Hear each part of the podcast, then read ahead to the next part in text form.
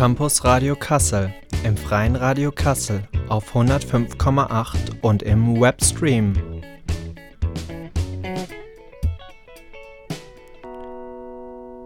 Es ist Dienstagabend, ihr seid im Campus Radio Kassel gelandet. Herzlich willkommen. Mein Name ist Simon und ihr werdet mich heute gar nicht so lange hören, denn ich habe euch einen knackigen Vortrag aus dem neuzeitlichen Forschungskolloquium der Universität Kassel mitgebracht. Dort hat nämlich gestern Abend Ann-Kathrin Mogge über ihr Dissertationsprojekt gesprochen. Der Vortrag lief unter dem Titel Die letzten Störenfriede in diesem Idyll Ringen um Politikfähigkeit und neurechtes Selbstverständnis in den 1980er Jahren. Bevor wir da jetzt gleich reinspringen, möchte ich mich noch ganz kurz für die kleinen Tonprobleme entschuldigen, die manchmal so ein bisschen auf der Aufnahme sind. Ich habe nämlich vercheckt, den äh, Windschutz auf das Mikro zu stecken und das offene Fenster kickt an einigen wenigen Stellen dann doch ein bisschen hart rein. Ich hoffe, das stört nicht weiter. Also viel Spaß mit Ann-Kathrin Mogge und ihrem Vortrag. Vielleicht ein bisschen was äh, zum Vorgehen jetzt. Ich habe mir die nächste hoffentlich dreiviertel Stunde, ich werde ablesen und dann ist es hoffentlich eine Dreiviertelstunde, äh, in etwa zweigeteilt äh, vorgestellt. Zu Beginn würde ich so ein bisschen in mein Forschungsinteresse und mein Promotionsprojekt einleiten, was zu meinen Quellen, äh, zu meinem Vorgehen, meinen Themenclustern sagen und danach so ein paar ähm, Zwischenergebnisse vorstellen, die ja am Titel auch schon ähm, anklingen. Mein Promotionsprojekt äh, trägt den Titel Normalisierung als Radikalisierung, Radikalisierung als Normalisierung, neurechte Auslotung und Annäherung. Darin untersuche ich die Bemühungen rechtsintellektueller bzw. neurechter AkteurInnen zu dem Begriff, sage ich später nochmal was, in den medial vermittelten gesamtgesellschaftlichen Diskurs hinein mit ihren Talking Points zu wirken.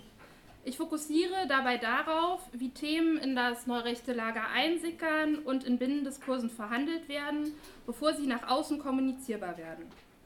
Wie versuchen neurechte Akteurinnen, sich mehrheitsfähig zu machen? Wie diskutieren und erproben sie das Anschlussgewinnen? Achso, ist doppelseitig. Okay, danke. Es geht also um das Spannungsfeld zwischen Mechanismen und Dynamiken der Gesellschaft einerseits und Strategien extrem rechter AkteurInnen andererseits, diese zu prägen und zu gestalten. Wenn ich hierbei von Normalisierung und Radikalisierung spreche, dann spreche ich von einer noch nicht abgeschlossenen Entwicklung, von der ich einzelne Etappen, Wegmarken in den Blick nehmen möchte. Diese grundlegende Feststellung der Prozesshaftigkeit ist auch deshalb instruktiv, weil sie den Blick auf verschiedene AkteurInnengruppen freigibt und somit anschließend an Christina Morina nochmal unterstreicht, dass Normalisierung und Radikalisierung multidirektional verlaufen. Hier treten also auch Haltungen und Positionen zutage, die schon lange latent waren. Auch dieses Sichtbarwerden, etwa in den Erfolgen der AfD, zu der ich später noch ein paar Sätze sagen werde, ist erklärungsbedürftig. Dann habe ich mir überlegt, ich würde gern so ein bisschen ähm, was zu meinem übergeordneten Forschungsinteresse sagen. Ähm, zum einen, weil wenn ich auf der anderen Seite von dem Tisch sitze, was ja meistens der Fall ist, ich mich voll oft frage, warum Leute jetzt zu dem Thema forschen, zu dem sie forschen, was sie daran irgendwie äh, beschäftigt. Und ähm, dann dachte ich jetzt, wo ich auf der Seite des Tisches sitze, kann ich das ja äh, machen. Und es ist ja so, ähm, Jörg hat es in der Einführung schon gesagt, ich bin ja in der besonderen Situation, dass ich jetzt quasi neben meiner Lohnarbeit, äh, einer außeruniversitären Lohnarbeit forsche und ähm, deswegen für mich nochmal die Frage, ähm, was interessiert mich eigentlich an meinem Forschungsgegenstand, ähm, sich nochmal ein bisschen anders stellt, weil das für mich auch bedeutet, dieses quasi Forschen in meiner Freizeit, ähm, dass ich da irgendwie nochmal so eine besondere Form von äh, Motivation vielleicht auch äh, brauche. Also ich könnte jetzt auch Aperol trinken irgendwo. Ich werde nachher irgendwo Aperol trinken, aber ich könnte jetzt schon irgendwo ähm, Aperol trinken. Also, was hat mich dazu bewogen, mich als Historikerin mit der extremen Rechten in Deutschland zu beschäftigen? Und äh, so viel kann ich schon mal spoilern. Es ist nicht so die ähm, gegenwärtige Forschungskonjunktur in der Zeitgeschichte. Also ganz lange ist das Feld ja vor allen Dingen den Gegenwartswissenschaften, der Politikwissenschaft, der Soziologie, ähm, auch der Pädagogik und so weiter überlassen worden. Es gibt erst so in den letzten fünf, sechs Jahren größeres Interesse, sondern es ist tatsächlich äh, ein persönliches Interesse. Das bin ich äh, zwischen Abi und ähm, Studium. Als ich vor Jahren nach dem Abi äh, mich für ein Geschichtsstudium entschieden habe, lag das vor allem an meinem Interesse für die Geschichte des Nationalsozialismus, insbesondere der Shoah. Das hatte genuin biografische Gründe, denn mein Großvater war bis zu seinem Tod in den Nullerjahren überzeugter Nationalsozialist und umtriebiger Netzwerker geblieben. Und meine Teenagerzeit, da muss ich auch eingestehen, da habe ich mich möglicherweise auch in so einer trotzkistischen Kaderorganisation äh, kurz verlaufen, war von zahlreichen politischen Auseinandersetzungen mit meinem Großvater geprägt. Im Studium aber Abgesehen vom Blick auf Elitekontinuitäten in die Bundesrepublik hinein, ich denke da zum Beispiel an die Arbeit der unabhängigen Historikerkommission Auswärtiges Amt, wobei ja auch nochmal da wichtig ist zu betonen, dass Eliten ungleich Ideologen ähm, sind. Also unabhängig vom Blick auf solche Kontinuitäten schien die Geschichte der extremen Rechten mit dem Zusammenbruch des sogenannten Dritten Reichs abgeschnitten. Sie wurde nicht, wie Gideon Botsch richtigerweise fordert, als Teil der Geschichte der, Demokratie in Deutschland thematisiert. Vielmehr fehlte sie. Sie war nicht Thema. Dabei wusste ich doch von zu Hause von dem andauernden rechten Ringen. Mein Opa kandidierte 1970 für die NPD, für den Hessischen Landtag und bewegte sich später im Umfeld von der DVU und den Republikanern. Er gehörte als kleiner nordhessischer Landwirt nie zu einer Elite, weder vor noch nach 1945, aber er gehörte zu jenen, die nationalistisches, völkisches, rechtes Gedankengut über Jahrzehnte aktualisierten und sich bemühten, es in die Gesellschaft, in Vereine und Verbände hineinzutragen und die mit ihrer ganzen Person dafür einstanden. Was genau hatte er da gemacht, was gelesen, welchen Hoffnungen hingen er und seine Freunde an? Also habe ich mich dann ganz am Ende meines Studiums, da habe ich mir vorgenommen, mich in der Masterarbeit tatsächlich mit dem Thema zu beschäftigen, was mich interessiert und was nicht notwendigerweise an irgendwelche Vorarbeiten aus äh, Seminaren anknüpft, mit einer der Publikationen der jungen Freiheit auseinanderzusetzen, die mein Opa jede Woche gelesen und auch abonniert hat und die er manchmal zur Emphase auch laut vorgelesen hat. Meine Fragen waren aber mit der Abgabe der Masterarbeit noch nicht abgeschlossen. Tatsächlich hatten sich während der Bearbeitung mit dem Faktor x multipliziert. Für mich ergaben sich dabei gerade aus der jüngsten Vergangenheit mit den beispiellosen Erfolgen der AfD, wenn mein Opa das noch erlebt hätte, zahlreiche Fragen bezüglich der strategischen Erfolge neurechter AkteurInnen. Die kann und werde ich als Historikerin nicht beantworten, das habe ich auch äh, gar nicht vor und ich will auch nicht zur AfD forschen, das ist mir ganz wichtig nochmal zu betonen. Aber im Vergleich der AfD mit der vor ihr erfolgreichsten Partei mit rechten Profil in Deutschland, der NPD in den 60er Jahren, ähm, ist doch erstmal eins auffällig. Anders als die NPD bleibt die AfD siegreich, steigert sich sogar in den Zustimmungswerten. Das deutet darauf hin, dass rechte Positionen und Talking Points ihren früheren IGIT-Faktor erfolgreich abgelegt haben und rechte Positionen vielleicht auch mittels neuer Talking Points ihren Weg in die Diskurse der Bundesrepublik finden. Das vor dem Hintergrund von relativ konstant bleibenden Zustimmungswerten für rechte, antidemokratische und antipluralistische Positionen in der Einstellungsforschung. Zudem fällt auf, nach Jahren im intellektuellen Arkanum unter Gleichgesinnten waren insbesondere jene Akteurinnen, die sich selbst zu den intellektuellen Pacemakern der Rechten zählen, ab 2013 nach Gründung der AfD von Hoffnung beseelt. So erklärte Götz Kubitschek, Verleger, ehemaliger Redakteur der Jungen Freiheit und Gründer des Instituts für Staatspolitik, dass nicht notwendigerweise der eigene politische Vorstoß zähle, sondern das grundsätzliche Sichtbarwerden der eigenen Position. Zitat. In Deutschland nun ist das Grundproblem die Nichtexistenz und Nichtakzeptanz eines rechten Flügels im öffentlich diskutierten demokratischen Spektrum. Jeder Organisationsversuch fängt hier wieder bei Null an. Jeder parteipolitische Ansatz, der ausdrücklich von rechts käme, steht einer geschlossenen Abwehrfront gegenüber. Das klassische rechte Lager ist am Ende. Es war logisch, dass eine Alternative, die Chancen haben will, die Schweigespirale zu durchbrechen, aus der Mitte der Gesellschaft kommen musste und dass Akteure auftreten werden, mit denen bis dahin keiner rechnete. Die Lage ist jetzt da. Mittlerweile sind die angeschlagenen Töne wieder verhaltener. Die AfD scheint im parteipolitischen Klein-Klein auch einigen Glanz eingebüßt zu haben. Aber es bleibt zu konstatieren, dass die Gründung der AfD mit neoliberalem, euroskeptischem Profil auf ein erneuertes rechtes Selbstbewusstsein traf, das nach Jahrzehnten in Hinterzimmern in diesem Moment auf die ganz große Bühne drängte. Gerade auch vor den im rechtsintellektuellen Lager stets mitlaufenden Binnendebatten um eigene Politikfähigkeit ist dieser Gang also erklärungsbedürftig und mich interessiert seine Vorgeschichte. Wen aber meine ich, wenn ich von Rechtsintellektuellen oder neuer Rechte spreche? Ich meine damit nicht jene, die vom Chronisten der Bewegung Günter Bartsch als aktionistisch und nationalrevolutionär äh, beschrieben worden, AkteurInnen, die sich unzufrieden nach dem knappen Scheitern der NPD bei der Bundestagswahl 1969 in der Aktion Widerstand und der Aktion Neue Rechte sammelten. Mit dieser Zäsur, dem Scheitern der Sammlungspartei NPD, differenzierte sich die bundesrepublikanische Rechte ja zunehmend aus. Einerseits gründeten sich militante bis rechtsterroristische Gruppierungen, andererseits aber drängten insbesondere dem ganz rechten Rand des Konservatismus nahestehende Akteuren auf theoretische und strategische Erneuerung. Also dazwischen ist auch ganz viel passiert. Das sind jetzt äh, zwei, ähm, zwei quasi entgegengesetzte Positionen.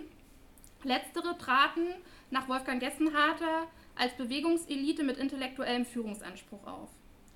Der Begriff neue Rechte taucht dann in den 80ern, nachdem in Frankreich eine Nouvelle Droite Ende der 70er öffentlich in Erscheinung getreten war, auch in den Quellen hier auf. Sowohl als Selbstbezeichnung wie als Begriff, von dem man sich abzugrenzen versucht, beziehungsweise der als gewissermaßen redundant verhandelt wird. Was das von mir untersuchte Spektrum allerdings eins, eint, ist neben der Gegnerschaft zum Liberalismus, der gilt als schädlich für organische Bindung der Gemeinschaft, der steht für Materialismus, für Individualismus, der gilt als autoritätsfeindlich. Liberalismus wird also abgelehnt und es gibt so eine positive Bezugnahme auf die konservative Revolution als geistige Heimat. So hat Volker Weiß das beschrieben. Sie ist zentraler intellektueller Bezugrahmen. Die konservative Revolution ist das Ergebnis der Bemühungen Armin Mohlers Ende der 40er Jahre, der militärisch wie ideologisch besiegten deutschen Rechten eine Kontinuitätskonstruktion rechten Denkens anzubieten, die parallel zum Nationalsozialismus verlief und der Erneuerung nach 1945 dienen sollte. Zentrale Figuren sind hier Karl Schmidt, Ernst Jünger, Oswald Spengler, dessen Zivilisationsthese in den 80ern inflationär bemüht wird, und Arthur Müller von den Bruck, also intellektuelle Bezugsgrößen, die immer wieder auftauchen. Herzstück der neurechten Strategie ist die in den 80ern vorgestellte Metapolitik. Eine an Antonio Gramsci angelehnte Diskursstrategie und hier schlägt sich auch so ein bisschen dieser Anspruch nieder, ähm, ein undogmatischer Denker zu sein. Also ein Denken zu pflegen, was auch so klassische Rechts-Links-Schemata gewissermaßen transzendiert. Und ähm, diese Metapolitik zielt darauf ab, im vorpolitischen Raum substanzielle kulturelle Deutungshoheit zu erbringen. Die Metapolitik ist somit Etappe auf dem Weg in den genuin politischen Raum, der dann bestimmt würde von Fragen der Innen- und Außenpolitik, der Staatspolitik, Sicherheitspolitik oder Geopolitik. Karl-Heinz Weismann beschrieb Metapolitik 1988 so. In einer pluralistischen Gesellschaft definiert sich der Einfluss nicht alleine durch ihren sichtbaren Anteil an der politischen Macht. Worauf es ankommt, das ist zunächst die Besetzung von Feldern im vorpolitischen Raum. Mittlerweile ist die metapolitische Strategie weitgehend zum Erliegen gekommen. Es gibt auf der einen Seite pessimistischen Rückzug, aber auch verstärktes parteipolitisches Engagement und Aktivismus andererseits prägen das Lager, das auch mit dem Begriff rechtsintellektuell treffend beschrieben ist. Da hier einerseits der eigene Anspruch der AkteurInnen aufgenommen wird und andererseits größere Analysezusammenhänge möglich sind. Rechtsintellektuell ist dabei Selbstbezeichnung obschon sie nicht darüber hinwegtäuschen kann, dass es sich bei den untersuchten AkteurInnen eher um Verwerter und Verwalter älterer Ideen handelt. Es findet sich hier ziemlich wenig innovatives, neues Denken oder auch irgendwie konkretisierte Angebote alternativer Zukünfte und man kann vielleicht so ganz einfach sagen, kompliziert formuliert ist nicht komplex gedacht. Ich würde als nächstes ein bisschen was zu meinen äh, Quellen sagen. Und da hatte ich, und vielleicht habe ich das auch, also nicht vielleicht, also ich habe auch immer noch äh, große Schwierigkeiten, meinen Quellenkorpus äh, sinnvoll zu begrenzen. Sowohl was die Materialfülle angeht, ähm, wie auch eine zeitliche Begrenzung. Ähm, das liegt zum einen daran, dass ich nicht möchte, dass die AfD äh, der Fluchtpunkt meiner Arbeit äh, wird. Und zum anderen auch einfach, weil so digitale Quellenflut, also je näher man eben an die Gegenwart ähm, heranrückt, für mich auch schlechterdings überhaupt nicht handelbar ist. Es ist nicht zu übersehen für mich. Ähm, ich habe mich daher für eine zeitliche Begrenzung von den späten 70ern bis vor die Nutzung von Social-Media-Kanälen im Lager entschieden. Also das ist dann so ungefähr um 2009 herum. Das ist äh, eine auch pragmatische Setzung. Ähm, ich habe mich außerdem für drei zentrale Periodika des rechtsintellektuellen Lagers entschieden. Das älteste ist die Kritikon, die ich gleich nochmal genauer vorstelle, weil sie dann im zweiten Teil des Vortrags auch nochmal in den Fokus rückt. Daneben die Junge Freiheit, 1986 als Schülerinnenzeitung im Umfeld der Republikaner-Splitterpartei Freiheitliche Volkspartei gegründet.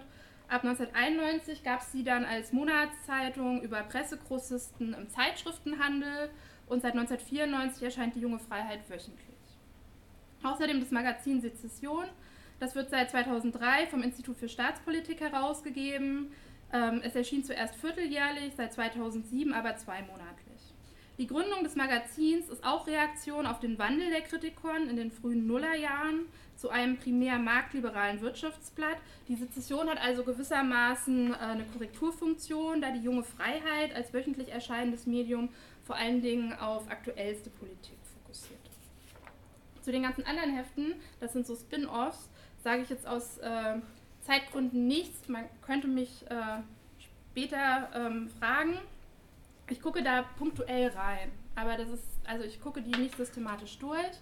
Und ich rezipiere punktuell auch ähm, Sammelbände und Monographien, die von den AutorInnen der genannten Periodika ähm, veröffentlicht wurden oder in denen sie veröffentlicht haben. Da mich aber ja vor allen Dingen die diskursive Aushandlung von Positionen interessiert, sind vor allen Dingen Presseerzeugnisse mit ihren Debattenräumen meine primären Quellen. Würde ich jetzt äh, die Kritikon ein bisschen genauer vorstellen. Ähm, sie ist eigentlich die zentrale Quelle für die ähm, 80er und auch noch bis äh, Ende der 90er Jahre. Sie ist zwischen 1970 und 2007 im Abo erschienen, war also nie im Zeitschriftenhandel frei erhältlich. Ursprünglich war die Kritikon als Rezensionsheft von Caspar von Schrenk-Notzing als Reaktion auf die für die Rechte traumatischen Erfahrungen der 60er Jahre, dem Beginn des Interregnums, gegründet worden. Armin Mohler gehörte zu den frühesten Beiträgern des Hefts. Die Kritikon sah sich der theoretischen Erneuerung rechten und konservativen Denkens verpflichtet und richtete sich an eine sich selbst als Bildungselite verstehende Leserinnenschaft. Dieser Anspruch spiegelte sich auch in der Autorinnenschaft wider. So schrieben beispiel, beispielsweise die Politikwissenschaftler Klaus Hornung, Hans-Helmut Knütter, Bernhard Wilms, der Historiker Helmut Diewald, der Direktor des Studienzentrums Weikersheim Albrecht Jebens, Alain de Benoist, Hans-Dietrich Sander, Henning Eichberg, der Religionswissenschaftler Thomas Mollner, der war auch Mitglied im ISI, über das Adrian Daub ja letzten Monat hier berichtet hat. Ähm, der Generalleutnant AD Franz-Ule Wettler, der ZDF-Journalist Gerhard Löwenthal, die Bestsellerautorin Salcha Landmann, ähm, Karl-Heinz Weismann und ganz viele andere regelmäßig für die Kritikon. Das Magazin ist im hier vorgestellten Zeitraum in einer Auflage von 8000 Exemplaren erschienen und hatte sich im Verlauf der späten 70er und frühen 80er Jahre bereits von einem Periodikum mit einem recht heterogenen, konservativen ähm, Spektrum an Positionen zu einem deutlich rechtskonservativen Blatt gewandelt, in dessen Umfeld sich der Deutschlandrat und später die Republikaner formierten. An beiden Projekten war Armin Mohler neben anderen Kritikon-AutorInnen maßgeblich beteiligt. Für das Lager der neuen Rechten kann die Kritikon in den 80ern und 90ern als Leitmedium gelten und ähm, genau, steht jetzt eben vor allen Dingen im Fokus meiner Untersuchung. Wie bin ich vorgegangen? Ich habe dann äh, angefangen zu lesen und begonnen, verschiedene relevante Themencluster in den Quellen zu identifizieren. Und über zunehmende Engführungen bin ich dann äh, bei zwei Clustern gelandet, die ich genauer untersuche und die über ein thematisches Spannungsfeld auch miteinander verknüpft sind. Bei dem Cluster Nation bzw. Volk handelt es sich um einen Kernbestand, das ist quasi das zentrale Diskursfeld der Rechten. Die Frage nach der Gestalt und Form der Nation läuft quasi ständig mit und obwohl Nation und Volk ohnehin nur Idealite als identisch apostrophiert werden, war insbesondere bis 1989-90 das Problem der von außen vorgenommenen Teilung von Nation und Volk zentral. Ihre Überwindung war primär für das widerständische Selbstverständnis und bestimmte die Selbstverordnung in Europa und der Welt. In den Quellen sind Beschreibungen des deutschen Volkes bzw. der Westdeutschen als anormal und krank Legion. Diese Terminologie zeigt auf, dass Volk und Nation als organisch gewachsene, lebendige Einheiten verstanden werden, die nach 1945 in Deutschland aber besonderem Druck ausgesetzt seien. Hier dominiert die Sorge vor dem mit Karl Schmidt gesprochenen Verschwinden eines schwachen Volkes, den Deutschen. Zu den identifizierten er Erregern gegen das geschwächte deutsche Immunsystem gehören die alliierte Politik der Re-Education, die bloß kritische Auseinandersetzung mit den Jahren 1933 bis 1945 sowie die als Kulturrevolution gefassten gesellschaftlichen Liberalisierungstendenzen seit den 60er Jahren. Zu all dem versucht man sich diskursiv zu verhalten, und zwar vorwiegend in kulturell gefremden Debatten um Geschlecht und Familie, Migration und kulturelle Identität sowie europäische Ordnung, die ab den 80er Jahren zunehmend an Gewichtung gewinnt und im Fokus meiner Diskussion heute Abend stehen wird. Das Cluster Ökologie wird dann erst in den 80er Jahren als Debattenfeld mit Zukunftspotenzial entdeckt. Also ich halte das auch für spannend, ähm, quasi so einen Kernbestand, so ein Thema, was ganz lange ähm, mitläuft, äh, einem gegenüberzustellen, was, äh, was eben ganz neu dazukommt. Und hier interessiert mich, wie Ökologie, Natur, Umwelt als ein neues Thema eben in das neurechte Lager einsickert und sich in durchaus ambivalenter Abgrenzung zum linken und alternativen Milieu der frühen 80er Jahre angeeignet wird.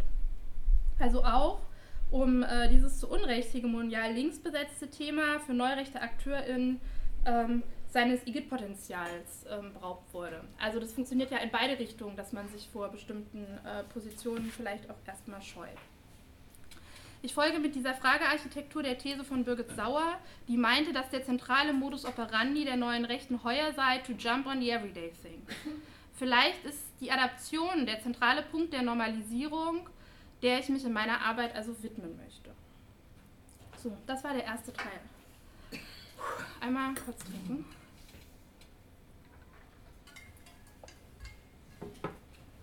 Dann gucken wir jetzt auf die 80er.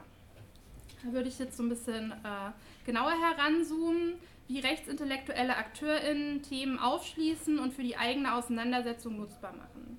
Der Fokus liegt dabei eben auf den 80ern und frühen 90ern, ähm, als vor allen Dingen die Beschäftigung mit, äh, Beschäftigung mit Europa an Virulenz gewann. Dabei waren die 80er reich an Themen, die von rechts politisiert werden konnten und auch wurden. Es geht los bei der Gründung äh, der Grünen. Da gab es ursprünglich Hoffnung, dass da jetzt irgendwie eine neue rechtskonservative Partei am Start sei. Also die ähm, frühesten Gespräche zur Parteigründung der Grünen fanden ja auch im Collegium Humanum in Floto beim Ehepaar Haferbeck statt. Also da wird ganz deutlich, dass das alles äh, noch ähm, relativ offen war und sich dann eben Anfang der 80er ähm, schloss und es dann deutlich äh, linkeres Projekt wurde. Dann gab es das umtriebige, friedensbewegte äh, Milieu, das plötzlich auch Fragen nach der Souveränität der Bundesrepublik stellte in Bezug auf äh, die Stationierung der Pershing-2-Raketen. Eine Enttäuschung über die Bonner Wende, die eben nicht zu deutlichen konservativen Kurskorrekturen geführt hatte und dem neurechten Lager bloß bestätigte, dass der etablierte Nachkriegskonservatismus die konkrete Auseinandersetzung mit dem bereits erwähnten Abstraktum Kulturrevolution scheute. Dann äh, die mit dem Bitburg-Besuch äh, Reagans und dem Historikerstreit aufkommenden Debatten um den Ort des Nationalsozialismus in der deutschen Geschichte und dessen vorgebliche andauernde Funktionalisierung. Günter Maschke hat sich im Frühjahr 1985 über die Bundesrepublik als äh, diesem Schauplatz so geäußert in der Kritikon. Halbordentlicher Industriehof, halb Naherholungszone mit regelmäßig geleertem Papierkorb, dieses handtuchbreite Restland, dessen Bewohner nach Harmlosigkeit gieren, ist zugleich das Land, in dem jeder zum Verfassungsfeind des anderen werden kann. Unentwegt wären alle den Anfängen. Also das ist was, was immer mitschwingt.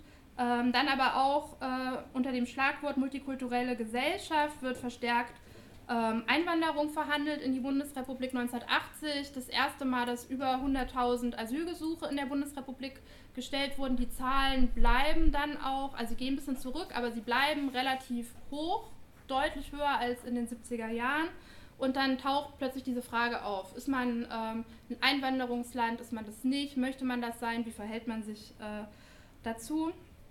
Das ist auch ein zentrales Thema dann im äh, Bundestagswahlkampf äh, 86. Und dann eben die an Dynamik gewinnenden, Europä äh, die an Dynamik gewinnenden europäischen Einigungsprozesse, die Debatten darum, ab Ende 92 gibt es ja den gemeinsamen Binnenmarkt und ähm, ab Ende der 90er Jahre dann auch die Gemeinschaftswährung. und ähm, der Beginn der Auseinandersetzung ist eben die einheitliche europäische Akte 86. Die gemeinsame Klammer um all diese Punkte ist die deutsche Frage. Genauer die Frage nach der deutschen Identität und ihrem Platz in Europa am Ende des 20. Jahrhunderts. Sie geriet am Ende des Jahrzehnts ins Rutschen. Die Öffnung der innerdeutschen Grenzen, die Wiedervereinigung, an der das rechte Lager stets festgehalten hat und die dann doch überraschend eintrat, und der Zusammenbruch der Sowjetunion werden zu Katalysatoren für einen forcierten Gang in die Öffentlichkeit, der allerdings kaum konkret vorbereitet wurde. Noch im Frühjahr 1989 hatte Karl-Heinz Weismann in der Kritikon geschrieben, das äh, die Folie mit dem meisten Text, aber ich lese den vor. Vielleicht sind die Konservativen die letzten Störenfriede in diesem Idyll, denn aus ihrer Sicht besteht erheblicher Veränderungsbedarf. Der Konservatismus in der Bundesrepublik ist heute keine politische Kraft von Bedeutung. In vielem scheint seine Situation derjenigen der Linken in den 50er Jahren vergleichbar. Ohne nennenswerten organisatorischen Zusammenhang, ohne Einfluss auf die gesellschaftlich bestimmende Interpretationsmacht, mit dem Ruch der Verfassungsfeindlichkeit behaftet. Der Formation und dem Machterwerb der Linken in Westdeutschland, gemeint ist damit die Partei der, der Grünen, ging eine erfolgreiche kulturelle Umwälzung voraus, die Deckung im vorpolitischen Raum schuf und das Terrain für den weiteren Weg bis zur Neugründung einer Partei bereitete. Eine derartige Graswurzelrevolution von Seiten der Konservativen hat bis heute nicht stattgefunden. Die Szene besteht hier aus zahlreichen losen Zirkeln, wenigen fester verbundenen Gruppen, diversen Zeitschriften und einigen unterstützenden Verlagen. Dem Naturell des Konservativen entsprechend fehlt fast völlig das belebende, spontane Element. Was hier an geistiger Vorbereitung und Denkarbeit geleistet wurde, ist in erster Linie das Werk Einzelner. Jedenfalls nicht das in zahlreichen linken Publikationen herumspukende, geschlossene, neurechte Weltbild, dessen Konstrukteure nur auf den richtigen Moment warten, um den großen Wurf Realität werden zu lassen. Hier kommt jetzt einerseits das elitäre Selbstbild zum Vorschein, zu einer ganz seltenen Art zu gehören, die letzten Störenfriede unbeugsam gegenüber einem verderbten System, in dem sich jede andere, nicht so totale und ausdauernde Kritik schon konsterniert ihre Nische, ihr kleines Idyll eingerichtet hat. Gleichzeitig wird die eigene Kritik aber auch als konstruktiv erfahren, da sie ja unbedingt auf Veränderung abzielt.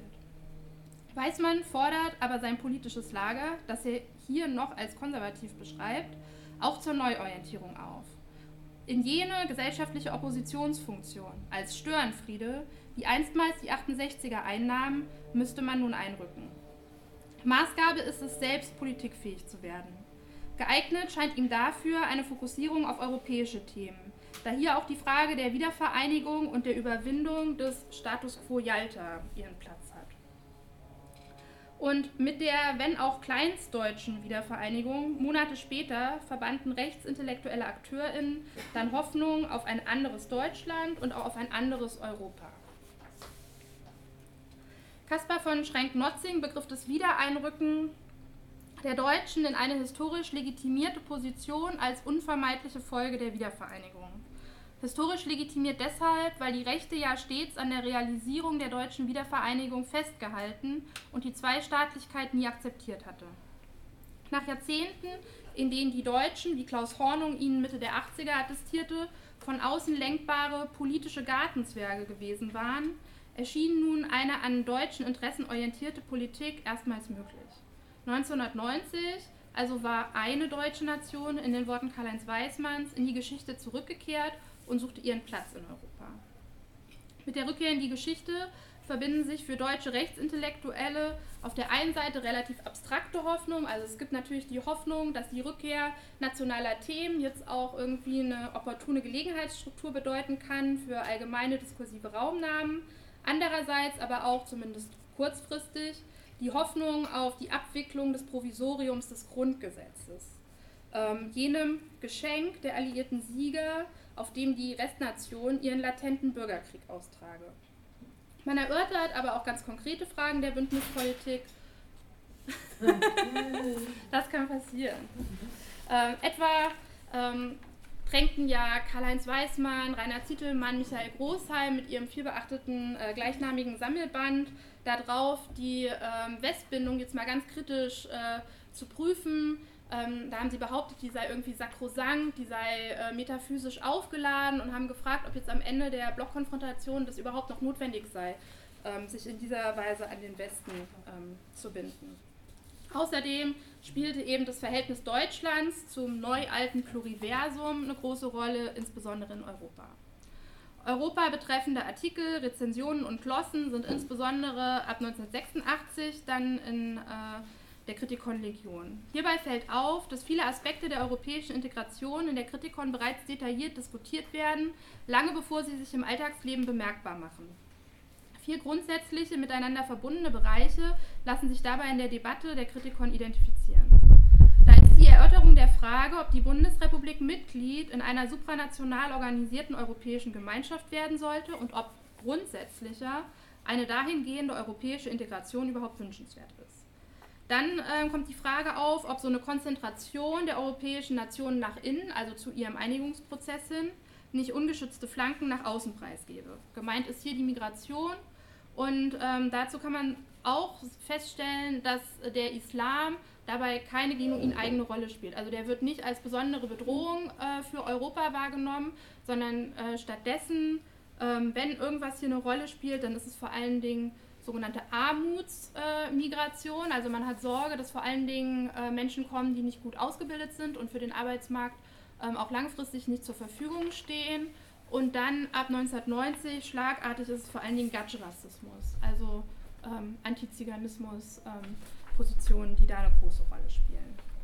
Dann gibt es eine neue Debatte um Deutschlands Mittellage und dann schließlich auch recht zögerlich, äh, wie ich schon versucht habe ähm, anzudeuten, äh, Debatten darüber, welche Rolle Rechte in dieser neuen Situation einnehmen wollen, also ob es eine Möglichkeit und auch Ambitionen gibt, die eigene Theorie in politische Praxis zu überführen.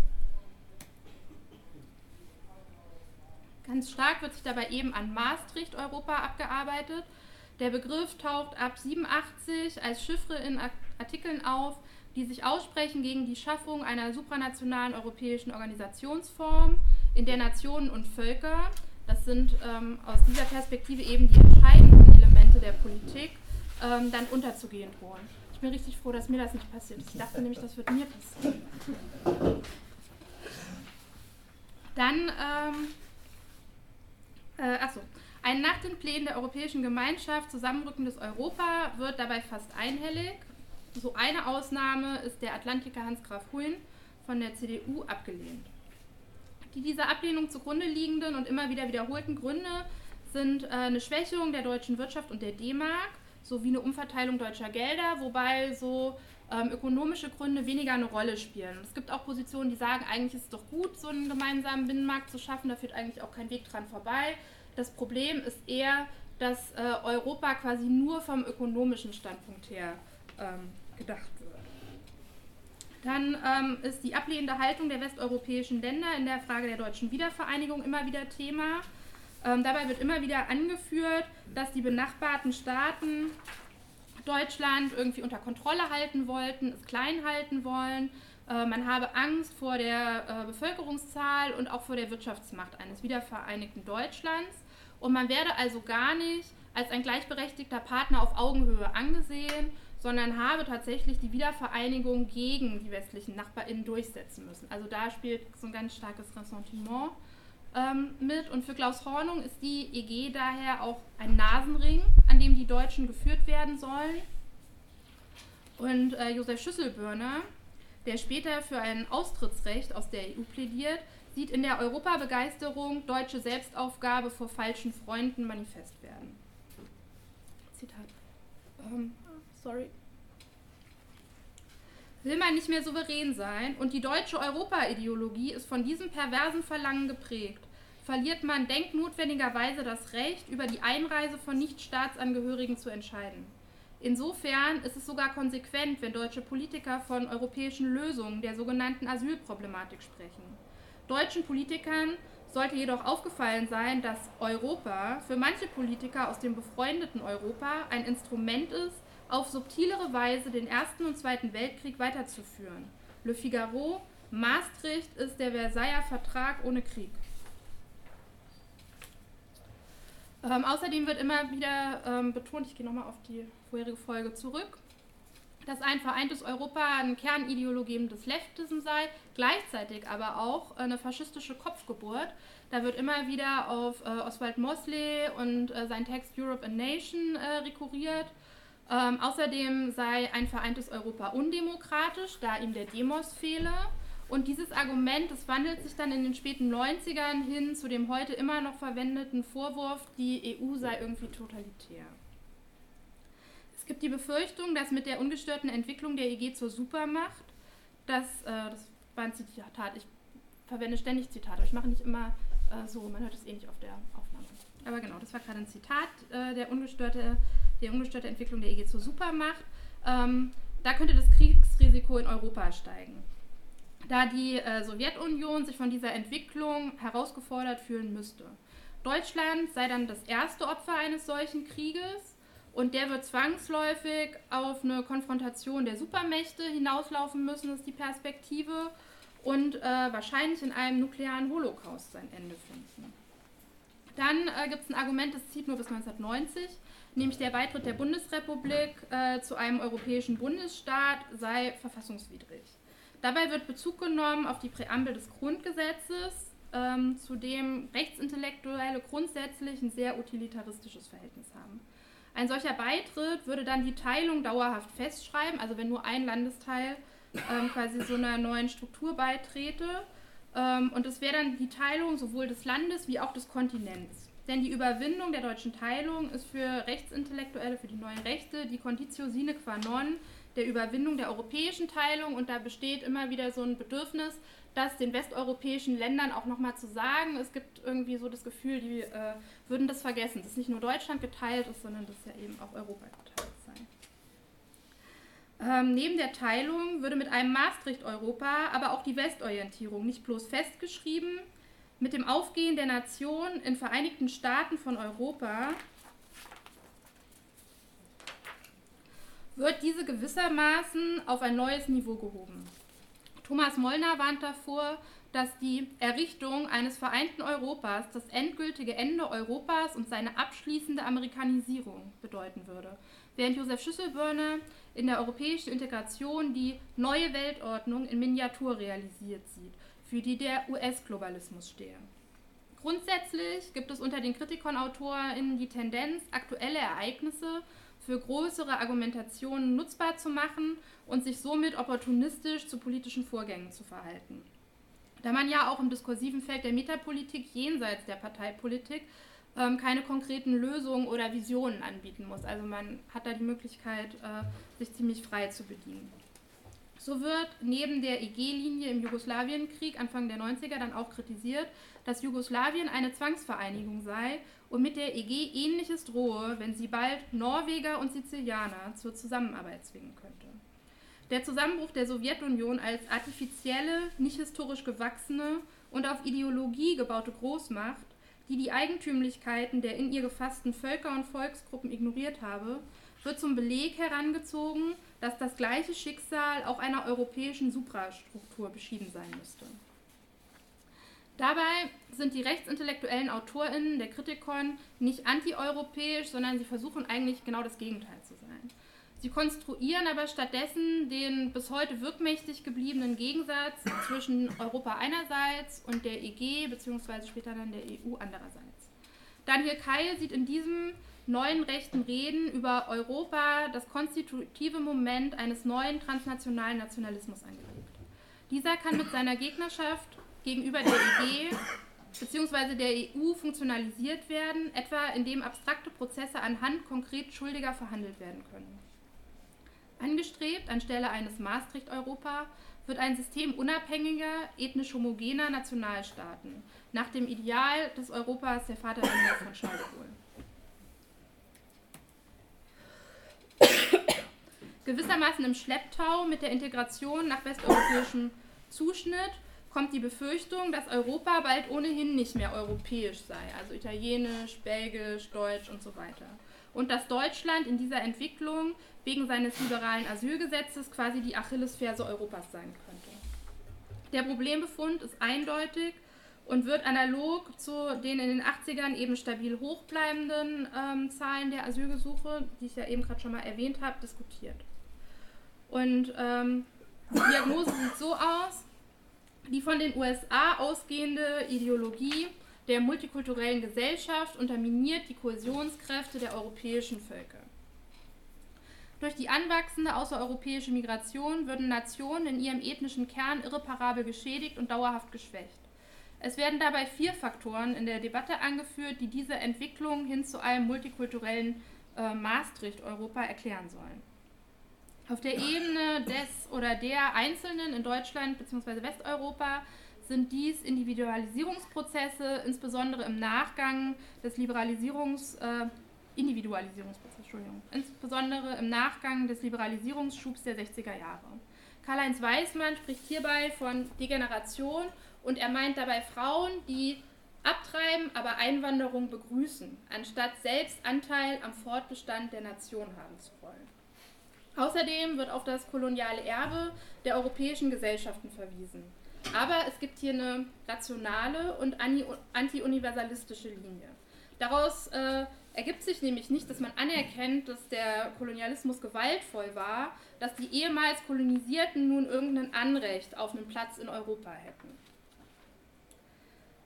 Zitat, es wäre schade um den europäischen Menschen, wenn die parasitäre Sumpfblüte des Euromasochisten seine letzte Gestalt wäre, schreibt Klaus-Gerd Kaltenbrunner 1983 und will damit einen von ihm unter jungen Menschen ausgemachten europäischen Selbsthass beschreiben, der danach trachte, alles Europäische als kolonialistisch kontaminiert zu verdammen und abzulegen. Europa solle nicht länger europäisch sein. Besonders Deutsche seien für diesen Masochismus anfällig, da sie mit einer doppelten Schuld geschlagen seien. Und hier sieht er so ein bisschen, und es kommt von Thomas Mollner, der da von den amerikanischen äh, Uni, was ist der Plural von Campus? Campi? Campi berichtet, ähm, dass das vor allen Dingen irgendwie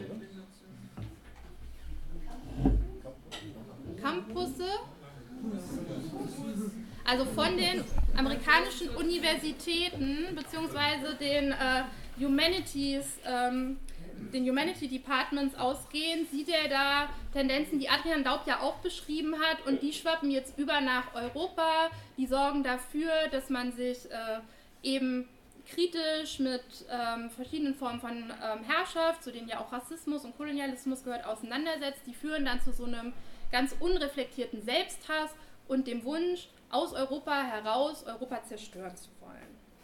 Und das beschreibt er eben als diesen äh, Masochismus. Und der letzte Grund ist dann äh, genuin deutschlandspezifisch mit Verweis auf die Verbrechen des Nationalsozialismus, sei Deutschland von außen, aber eben auch im Innern einfach dauerhaft moralisch erpressbar. Mit der rassistischen Gewalt der Nachwendejahre wird das Thema multikulturelle Gesellschaft und es wird so geframed, Ausländer versus Europa, in der Kritik kommt präsenter. Denn nun wird in ganz Europa auf die rechte Gewalt in Deutschland geblickt und für Caspar von Schrenk-Notzing ähm, der sieht da so ein bisschen Analogien zu ähm, den ausgehenden 50ern, frühen 60er Jahren, der sogenannten antisemitischen Schmierwelle ähm, zur Jahreswende 59, ähm, 60. Er meint hier das gleiche Erfolgsrezept angewandt äh, zu sehen. Und äh, planen wir hier eine neuerliche Charakterwäsche der Deutschen. Ähm, er, aus seiner Perspektive gibt es eben die im Aufschwung befindliche Rechte, ähm, vor der man Angst hat. Die soll jetzt zum äh, Paria gemacht werden, zum Schuldigen ähm, für rassistische und rechte Gewalt. Und ähm, eigentlich seien aber die Gründe für diese äh, Gewalt ganz anders gelagerte politische Verfehlungen. Also das ist auch was, was so mitläuft und auch in den 80ern losgeht. Mit rechter Gewalt hat man nichts zu tun. Die hat ganz andere Gründe. Man weiß es nicht. Vielleicht äh, vor äh, 89 war sie vielleicht von der DDR gesteuert. Jetzt äh, unklar, wer dahinter steckt, aber es hat auf jeden Fall nichts mit rechten Ideen zu tun. Ähm, Im Rahmen der Debatte um den völkischen und ethnischen Nukleus Europas in der es sowohl ethnopluralistisch argumentierende wie offen rassistische Wortmeldungen in der Kritikon gibt, taucht ein Argument auf, das in den 80ern eingeführt äh, wurde und im Verlauf der 90er zunehmend häufiger benutzt wird. Die Bevölkerung oder mindest, mindestens eine Mehrheit der Bevölkerung erkenne das aufkommende Ungemach, sei diesem aber in Ermangelung adäquater politischer Repräsentanzschutzes ausgeliefert. Hier eröffnet sich gewissermaßen ein Spannungsraum. Denn einerseits zielt die metapolitische Strategie der neuen Rechten ja darauf ab, in dem der Politik vorgelagerten Raum Meinungsführerschaft zu erringen, Andererseits aber wird die Existenz einer den eigenen Positionen nahestehenden und von der verbrämten alliierten Politik der Re-Education scheinbar kaum berührten gesunden Volksmeinung angenommen. Also wenn es das so wäre, dann bräuchte es ja eigentlich gar keine Metapolitik mehr.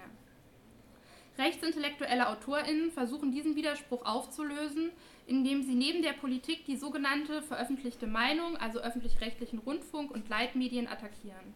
Diese Feindbildbestimmung ist Teil des Fundaments gegenwärtiger Angriffe, würde ich meinen, auf Medienvertreterinnen als Lügenpresse, auch wenn der Begriff als Kampfbegriff natürlich eine viel längere Tradition hat. Und übergeht, dass es sich bei der Kritikon, bei der Sezession, bei der Jungen Freiheit und so weiter natürlich auch um veröffentlichte Meinung handelt.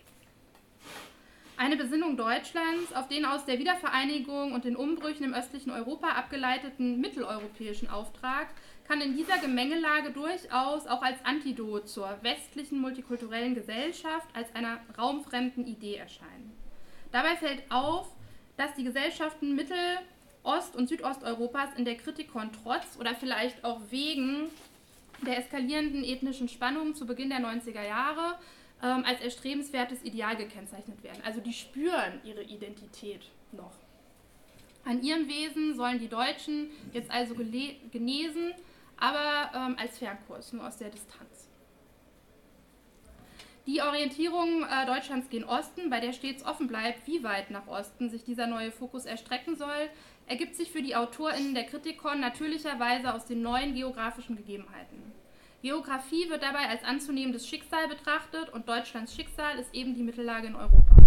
Bereits ab 86 trommelt Weismann, der Schnittmengen zwischen älteren Ideen Friedrich Naumanns und Giselher Wirsings mit den Positionen osteuropäischer Dissidentinnen sieht, für eine Neubelebung der äh, Mitteleuropa-Diskussion, äh, der das Rechts-Links-Schema durchaus transformierende Kraft zutraut.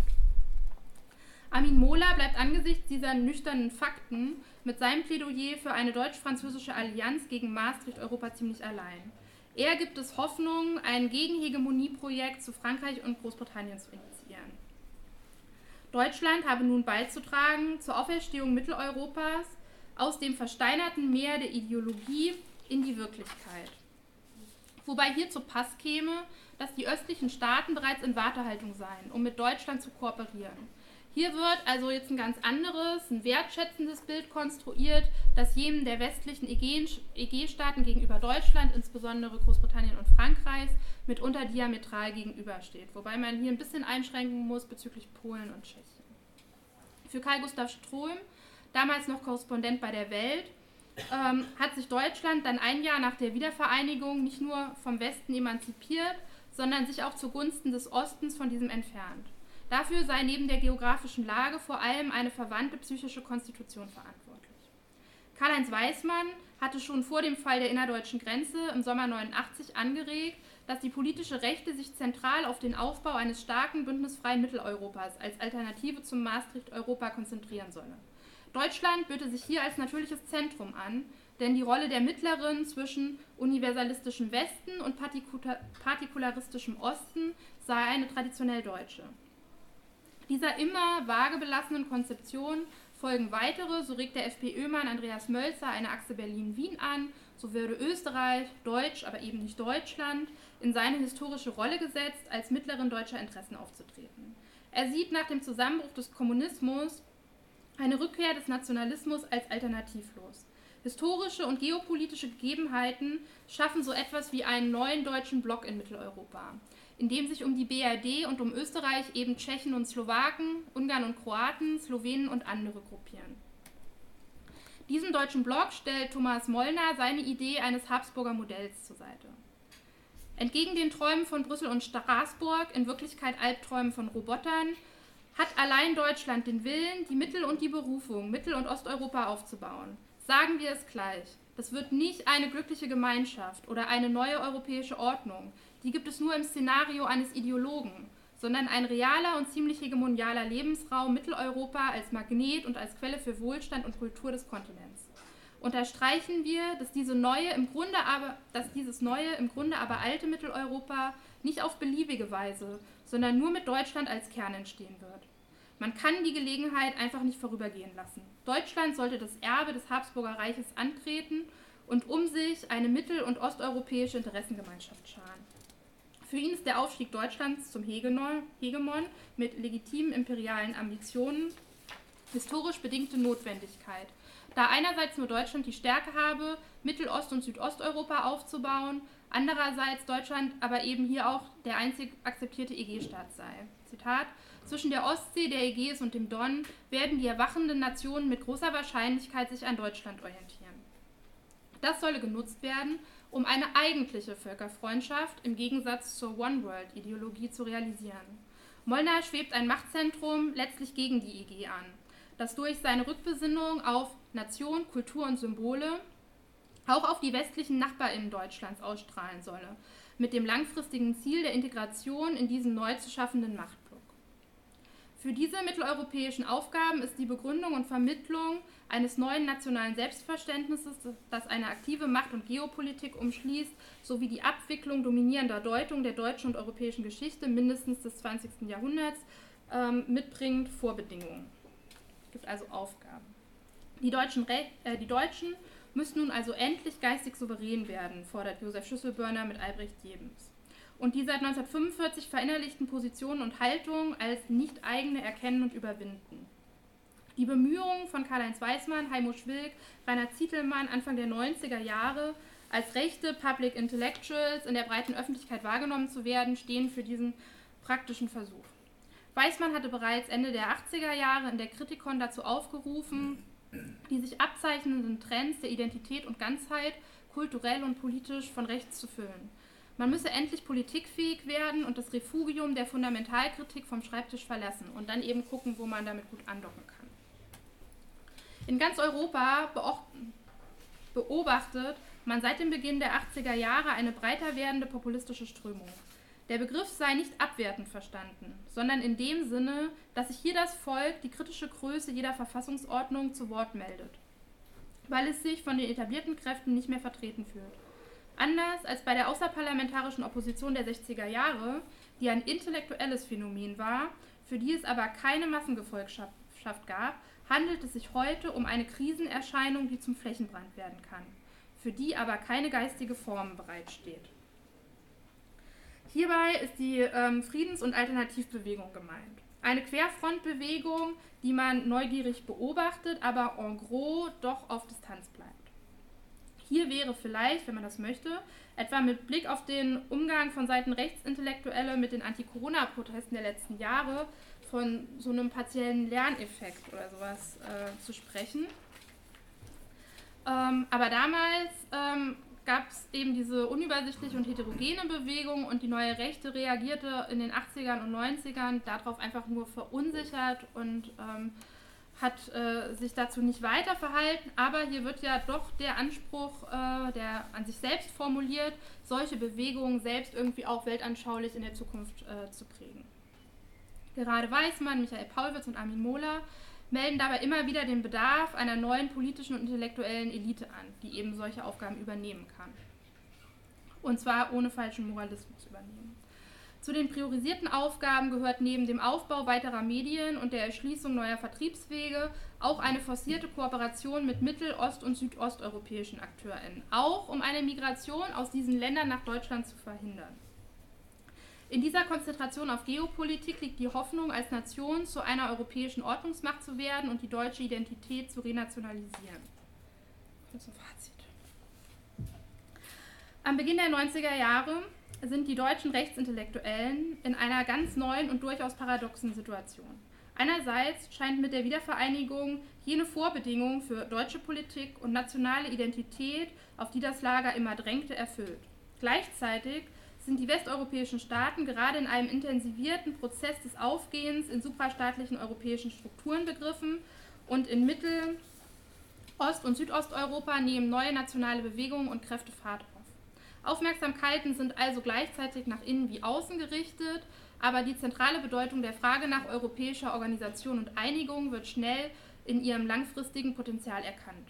Das Verhältnis zu Europa, ob jetzt EG, EU oder auch gar nichts davon, bleibt dabei durchweg ein ambivalentes ob der europäischen Binnenverhältnisse. Man möchte Europa mögen, aber es fällt so schwer. Gleichzeitig bleiben die Angebote des Lagers für eine andere deutsche und europäische Zukunft seltsam vage und unkonkret, gegenüber dem eigenen Anspruch, realistisch und eben nicht utopisch zu sein. Vielleicht auch deshalb bleibt man weit hinter den um die Jahreswende 89-90 gesetzten Erwartungen zurück. Als Karl-Heinz Weismann im April 1994 die neue Rechte in der FAZ als erstes Meinungslager des wiedervereinigten Deutschlands beschreibt, hatte sich deren Window of Opportunity bereits geschlossen. Der Autor beschrieb sich in diesem Text zum ersten Mal auch nicht mehr als konservativ, sondern als neurechts. Und das kann als Indikator einer Radikalisierung des Lagers in diesen Jahren und in dieser Auseinandersetzung mit dem alt-neuen äh, Pluriversum gedeutet werden, gerade weil der avisierte langfristige Erfolg der eigenen Position in der breiten Öffentlichkeit eben ausblieb, kam es zu so einer ähm, Katalysatorwirkung für eine ähm, weitere Radikalisierung. Dabei gab es neben publizistischen Vorstößen aber auch politische Achtungsgewinne. Anfang der 90er Jahre hatten die Republikaner davon profitieren können, dass in der Presse und im Bundestag über ein Verbot der Partei debattiert wurde. Die mediale und politische Reaktion auf die Partei korrespondierte mit der rechten Selbststilisierung als Opfer. Parteivorsitzender Franz Schönhuber, auch ein Stammautor der Kritikon, sah die Partei vom Eros des Verfolgten umgeben. Gerade, dass sich alle anderen Parteien unisono gegen eine stellten, machte die Republikaner zumindest für eine kurze Zeit für viele wählbar und bescherte der Partei 10,9 Prozent bei der Landtagswahl in Baden-Württemberg 92.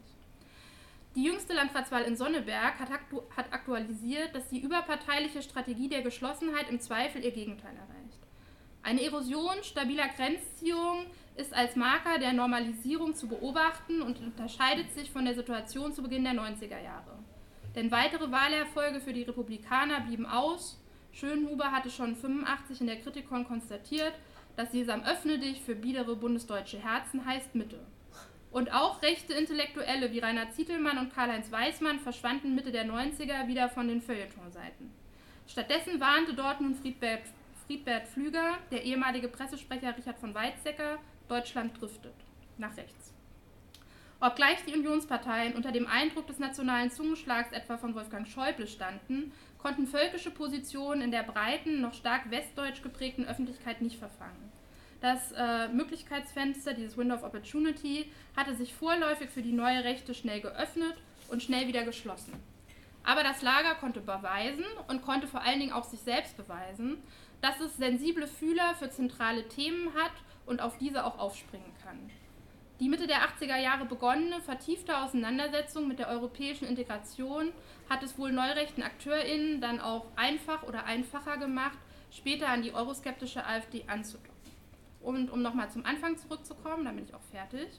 Was mein Opa von der europäischen Integration hielt, kann ich nur vermuten, aber als Numismatiker hat er sich über die Euro-Einführung auf jeden Fall sehr gefreut, das weiß ich.